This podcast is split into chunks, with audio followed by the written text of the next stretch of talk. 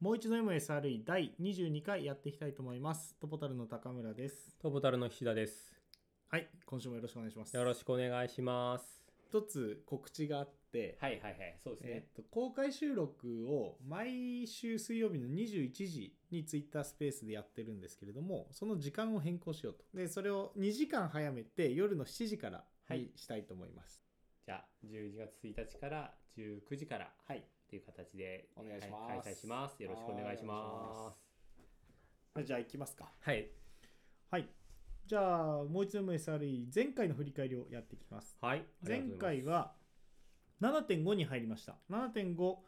クラスターのターンアップへの自動化の適用ということで Google のクラスターインフラストラクチャー SRE チームの自動化の取り組みでその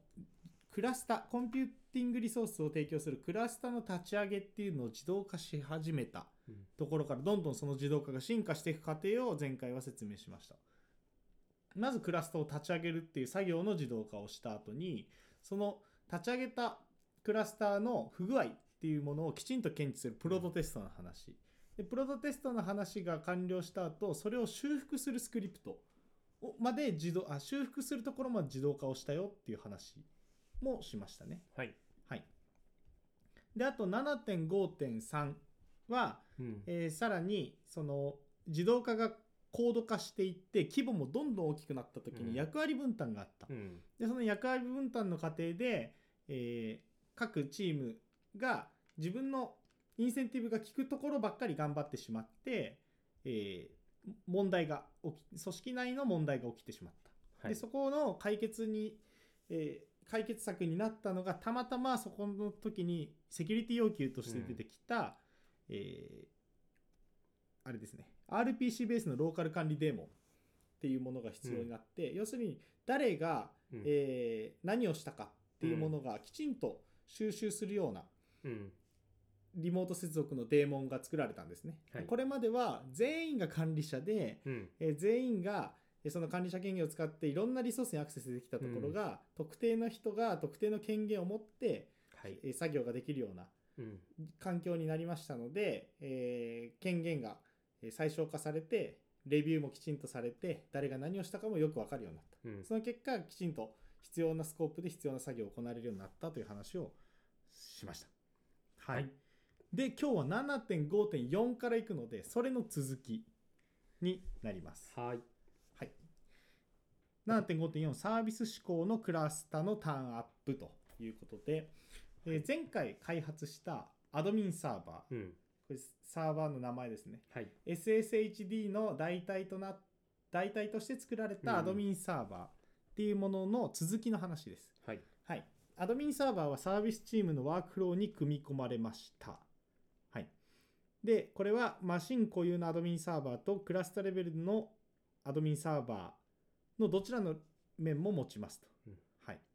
で、ここで重要になっているのが、うん、もともとはアドミンサーバーっていうのははい、インフラストラクチャーのチームが持って管理していたサーバーだったんですけれども、うん、うん、うん、えーどんどんどんどん、えーサーサーバーのはい、使うシーンが増えるごとにサービスチームのワークフローに組み込まれたっていうのが今回大きい焦点ですね。うん。うんうんはい、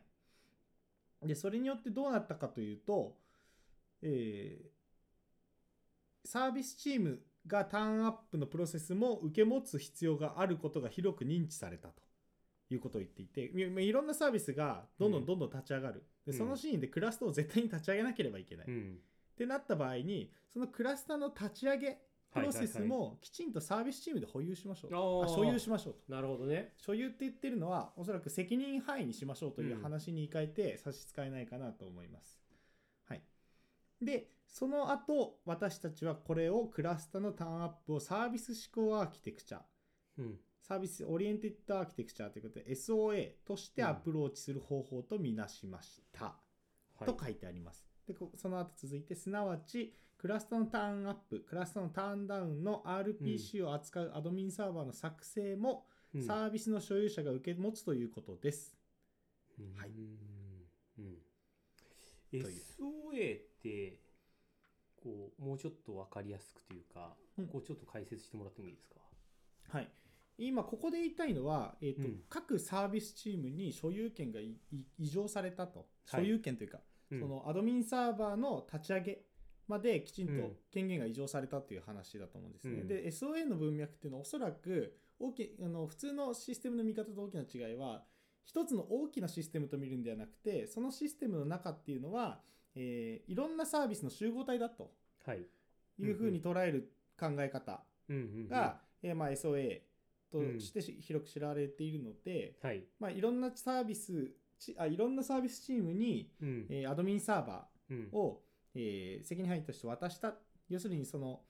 サービスの立ち上げが分散されたっていう意味で SOA としてのアプローチというふうに記述されたんじゃないかなと思っております。だからそれはサービスって言ってるのはなんかちょっと分かりやすく具体名を出すだけなんですけど、はいまあ、それが本当かどうかはさておき Gmail のサービスを作ってる人たちだったりあとはなんだろうな Google ドライブを作ってる人たちだったりっていうそういうこうさまざまなサービスをする中でそのアドミンサーバーはどこのサービスでも必要なものだから必要なものだ必要なものでそれを各サービス単位でちゃんと管理しようもともとはえっ、となんだそのインフラチームが見てたけどそれを渡してどこのチームでも使えるような形にしたので各チームでこれ、えー面倒見てねって言って渡せた状態なんだろうな。そうですねなのでクラスターのターンアップっていうサービスはうんうんもともと1個の大きなシステムだったんだけど、うんそれがいろんなサービスに分散されていっただっってていいううこ感とじですそうですよね。うんなの、でサービスあ間違えたクラスターのターンアップのサービスはどんなものですかって言った時にはいろんなサービスに分散されてうん利用されているアドミンサーバーの集合体ですっていうことが言えるようになって、それは SOA, SOA としてのアプローチと見なせるんじゃないかっていう話だとなるほどね。思います伝わりますかねわかりました。はいうんちょっと SOA のそのなんでしょう考え方みたいなのを僕もきちっとうんうんあの表現するのをすできてる自信はないんですけどおそらく今言ったような形を意図してこういった記述になってるんじゃないかなと思います。ありがとうございます。はいうん、やべこういう解説がある方が分かりやすい な。ちょっとああんまり自信ないですけどうん多分そうなんじゃないかなと思いますね。はい。はい、はいで、えーっと最後の方に書いてあるのは、はい。えーアドミンサーバーがうん。要するに SOA のアプローチになったというものの、も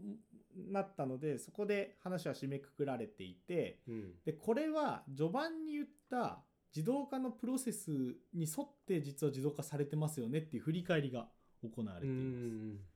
ていうのは、えー、ともう覚えてるか分かんないですけどはい。手作業から始まって最終的に人間が介在しないシステうんうんうムん。に自動化はなっていくよみたいな話を、ありましたえーね。しましたよね。はい。えーっと、振り返ると、自動化の階層の話なので、7.3.2自動化のクラスの階層というところで、自動化以前から始まって、うん。はい。えーシステムが自動化を必要としないっとかていうところまでやるっていう話があったと思うんうんですけど、うんうんまうんあ、それと一致はしないんですが、似たような話で、えー自動化のステップの振り返りが行われてます。まず1つ目が運用担当者がさ開始する手作業のアクション。はい。これは、えークラスターのターンアップを手動でやってた世界線、最初ありましたね。最初ありましたよね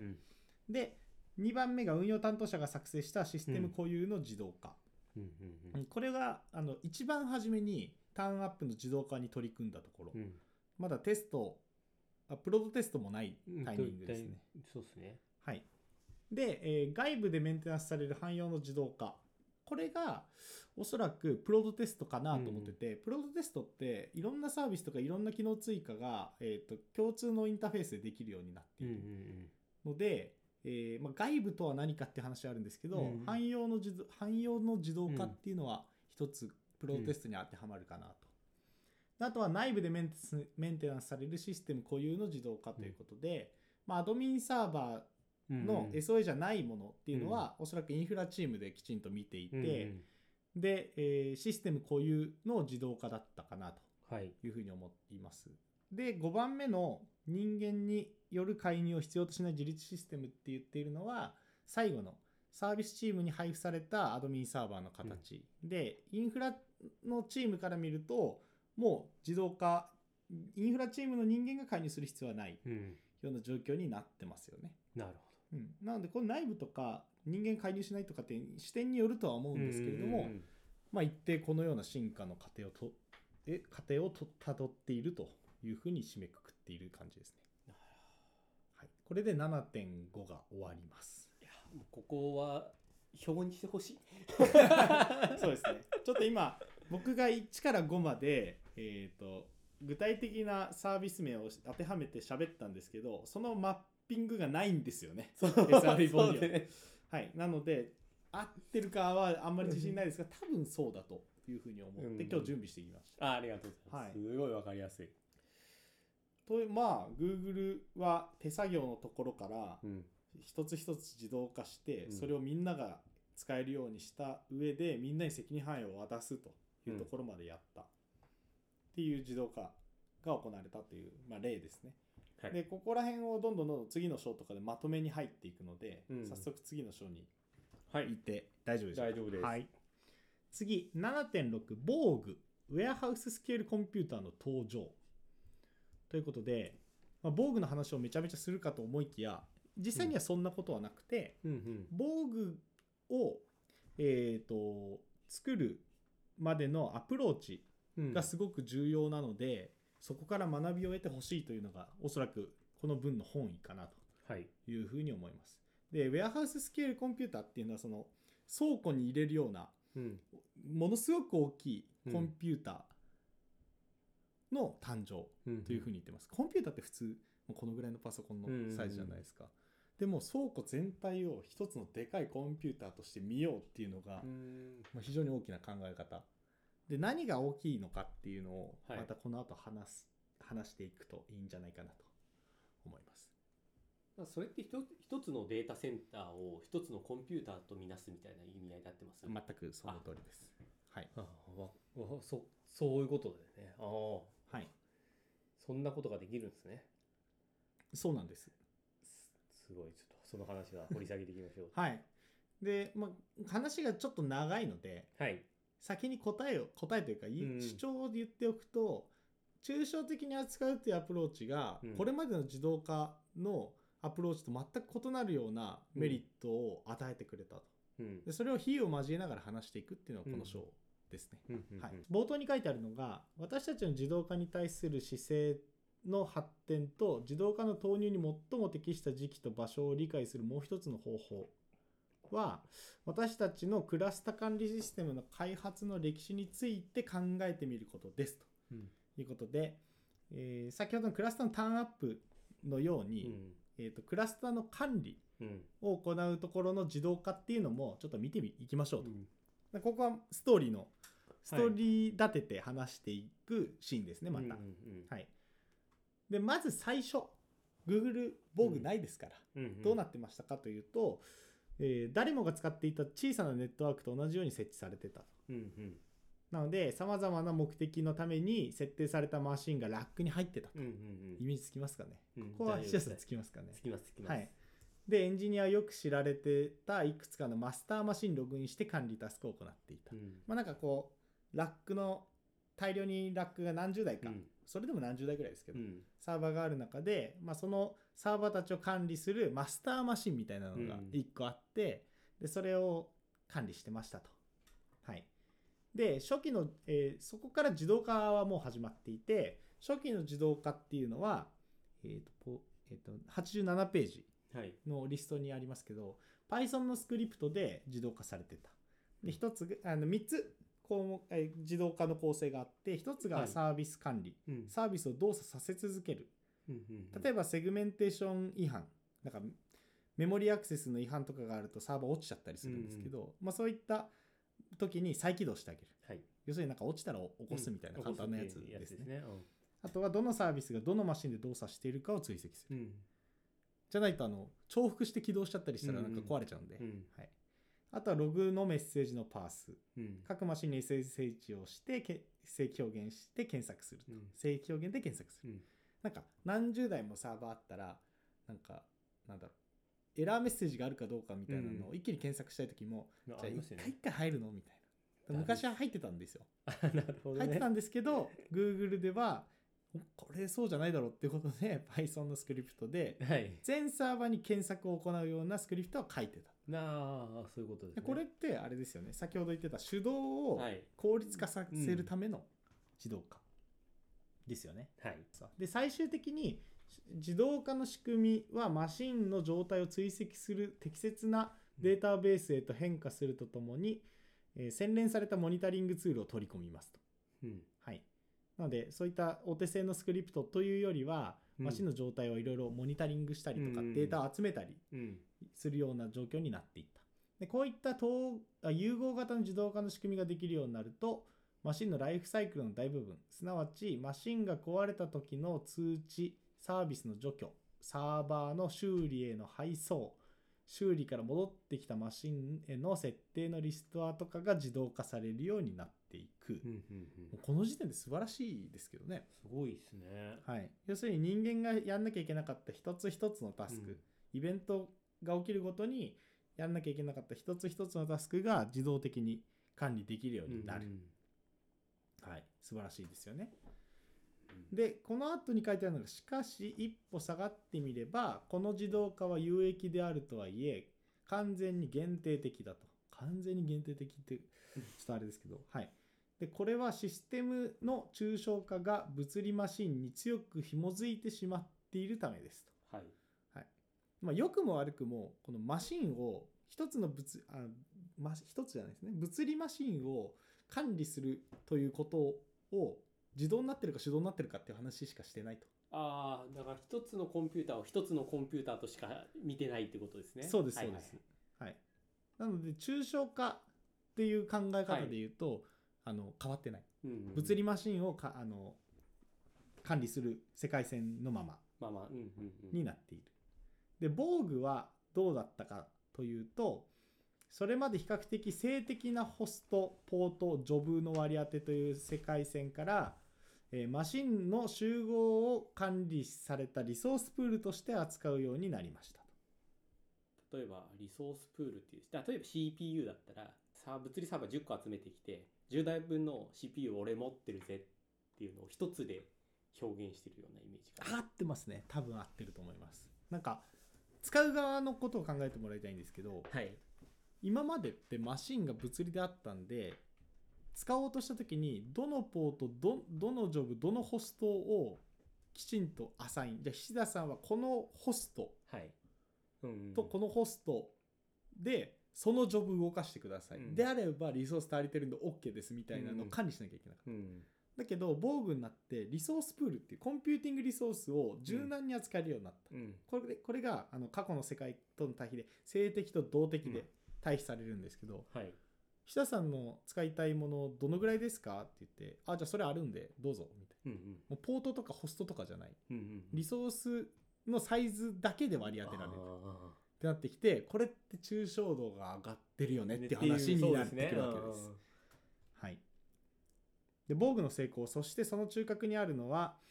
その概念の中核にあるのが、クラスタ管理を集中的なコーディネーターに発行可能な API 呼び出しのエントリーに変換するという発想でした。そうすることで効率性、柔軟性、信頼性における新たな次元が切り開かれたのですと。うんうん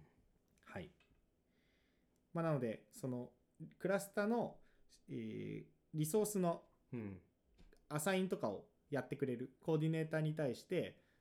例えばわかんないですけど菱田さんがコンピューティングリソース10使いたいって言ったら「菱田10です」って言ったら「あるよ」みたいな感じで返ってきて、えー、とそれをすぐにマシンリソースとして使える、だからどのホストとかっていうのはあまり気にしなくてよくなった、うんっ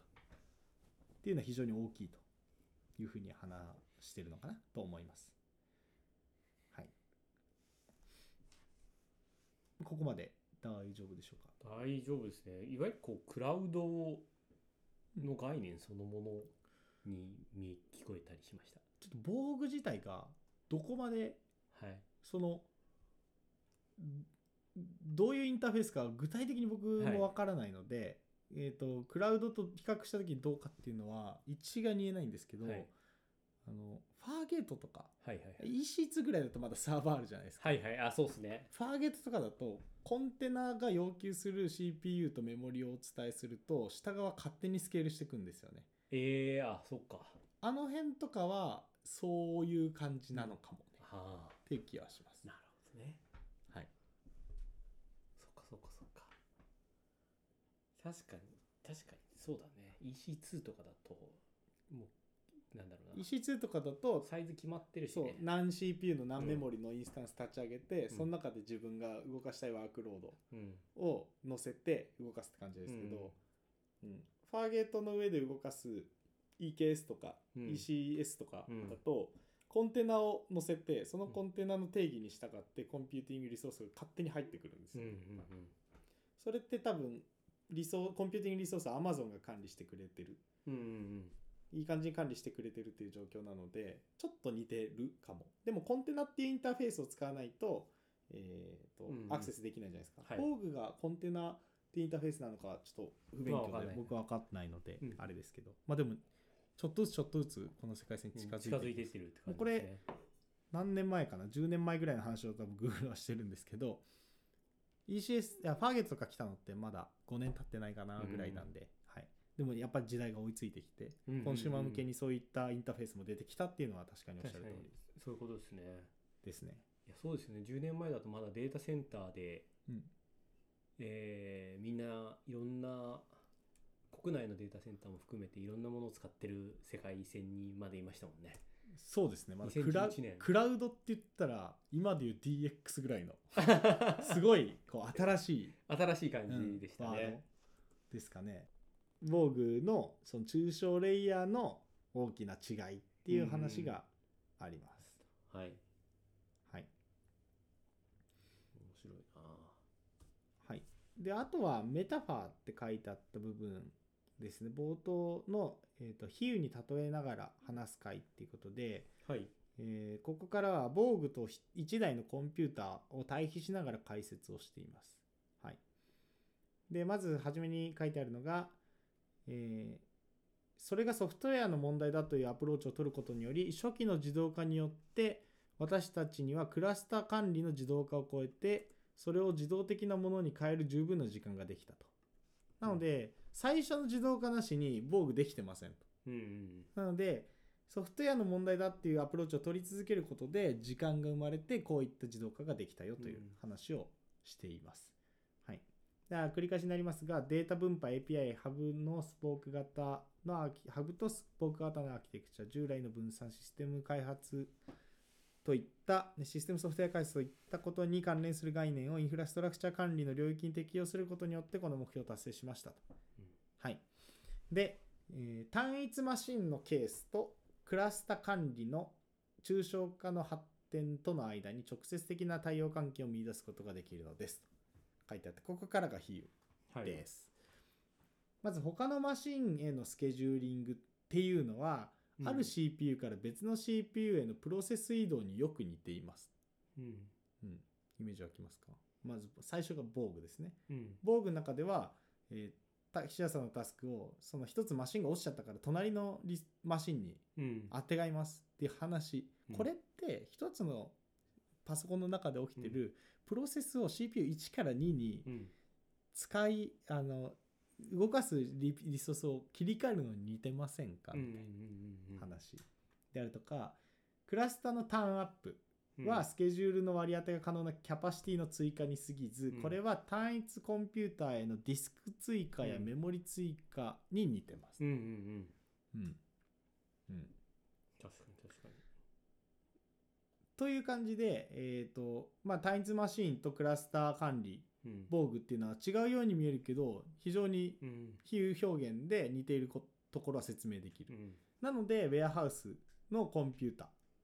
うんウェアハウススケールのコンピュータという捉え方になるという話ですね。うんうんうんはい、で最終的最後の1行書いてあるのが、はい、とはいえ単一の単一濃度のコンピューターは概して大量のコンポーネントに障害があれば運用を継続する継続できるものとはみなされませんこの地球規模のコンピューター防具の話ですね、は一定のサイズを超えてしまえば基本的に大量の障害が毎秒発生することが統計的に避けられないうんので運用するには自動修復ができてなければいけない。うんなので、うんシステムが手動自動自律という階段を駆け上がっていくにつれて自己検査のための能力がなければ生き残れないのですというふうに書いています。はいはい、多分ここは学びで単に自動化する先で自立っていうその人の手を離れて動くようなものにしていかなければいけないっていうのが言いたいことなんだけれども自立をするシーンでは壊れるので直すっていうのも必須になってくうんうるんと。なのでそこも含めてや、えー自動化をしないと生き残れないですと。うんうんいうことが書いてあるわけなんですね。なので、あれですね、アドミンサーバーの下り、クラスターのターンアップの自動化の話って、はいなんかこう場当たり的になんか壊れちゃうからテストを追加しました。で、はいテスト追加してるとなんかマネージャーが1週間で、あ、3日で立ち上げてくれみたいな話あったじゃないですか。3日だっけ、1週間だっけ、うんはい。それもなんか要求されたんで、じゃあ修復自動化しましたみたいな話をしてたと思うんですけど、うんこうやって俯瞰して考えると、自律的に動作させるんであれば、壊れた時に自動で修復する能力がないともうそれは自律的に動かないうんうんとそこまでセットで考える必要ありますよって言ってる感じです、そのマネージャーはそこまでの世界線が見えててそういうリクエストしたんですかねいやわかんないですねそれは、いや全然わかんないですけど、うんそこまで見えてたんならすげえなってこう思いながらちょっとしゃコメントしてしまいましたまあでも Google のマネージャー底なしの凄さひくひ秘めてそうなんでそう可能性が捨てきれませんシステム自体がこう自動である程度管理自,、ね、自己修復できるようになっていくとかっていう世界線にいると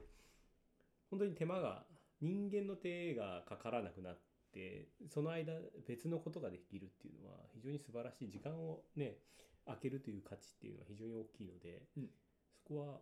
非常にできどうやったらできるのかってやっぱり常に考えていかなきゃいけないんだなっていうのは学びとしてありますね。 そうですね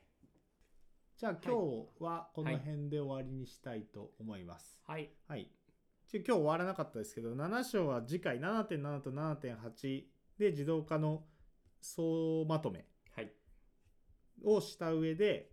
終わります。多分次回終われると思います。で、8章には入っていくという感じですね。はい。はい意外と四角四角で囲った内容が大事だったりするんですよね、この本。コラムですよね。コラム的なやつ。 重要です。